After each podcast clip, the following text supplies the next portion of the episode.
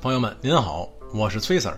说，民之饥，以其上食税之多，是以饥；民之难治，以其上之有为，是以难治；民之轻死，以其上求生之后，是以轻死。夫为无以生为者，是贤于贵生。哎，什么意思呢？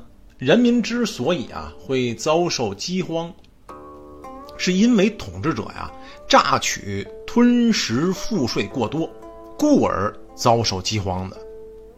老百姓之所以难以治理，是因为统治者呀多欲暴敛，哎，故而难以治理的。人民之所以轻死去冒犯法律，是因为。统治者奉养奢侈，将民脂民膏啊都搜刮净了，人民无以为生，故而轻死去冒犯法律的。只有不去追求生活享受的人，才比过分看重自己生命的人高明。今天这一章啊，顺承着上一章，继续讲统治者和人民之间的。矛盾对抗，我们都知道，自从阶级出现以后啊，统治阶级和被统治阶级之间的这矛盾啊，就是不可调和的。二者呢是对立、统一的关系。一旦统治者以人民的利益为重，那么人民生活呀就会富足幸福，国家呢太平安定，统治者的统治地位就稳固了。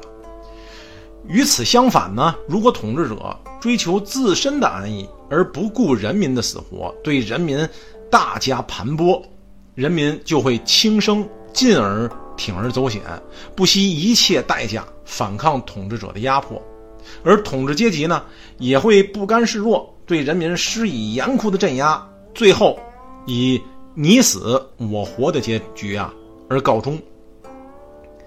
民之饥，以其上。十税之多是以饥，老子在此啊，以直截了当的言辞揭示了人民忍饥挨饿的原因。人民之所以要忍受饥饿的煎熬啊，并不是因为人民懒惰啊收不到可供解决温饱的粮食，而是因为人民的粮食啊都被贪婪淫逸的统治者哎盘剥殆尽了，所以人民不得不忍饥挨饿。日子过得苦不堪言，繁重的赋税呀，压得人民喘不过气儿来，又无食物满足人民基本的呃温饱需求，所以人民呢起来反抗，也是很必然的事儿。正所谓哪里有压迫，哪里就有反抗嘛。对于人民的反抗啊，统治阶级不可能无动于衷的，他们会想尽各种酷刑啊，来对付人民的反抗。也就是老子所说的“以其上之有为”，这里的有为啊，是指统治者的强作妄为。统治者强作妄为，结果会怎么样呢？哎，当然是事以难治，人民难难以治理，是统治阶级的原因，是统治阶级的妄为和蛮横导致的。人民难治了，又会产生什么样的结果呢？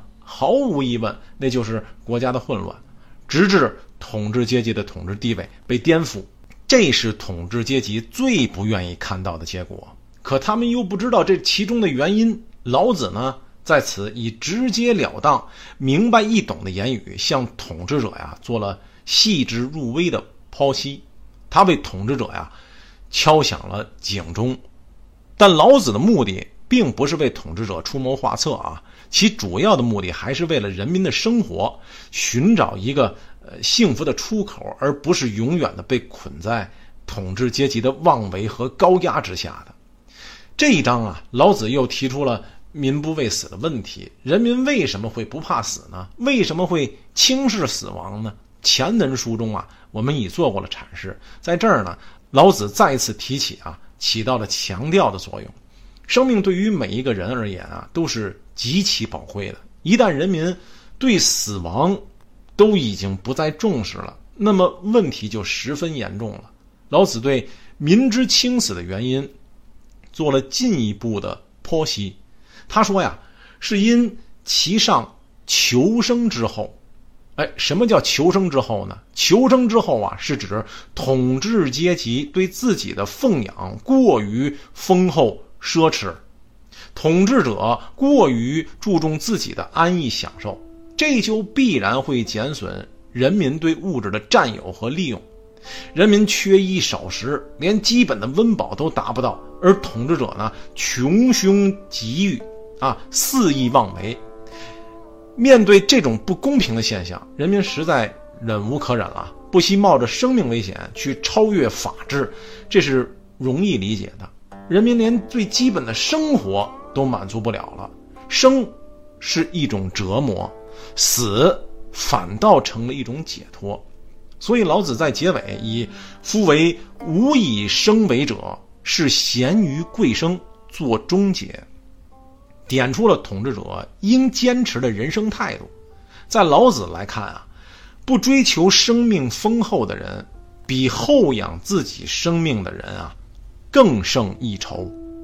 好，各位朋友，请您持续关注本系列作品。下一回咱们再说说这强大楚夏。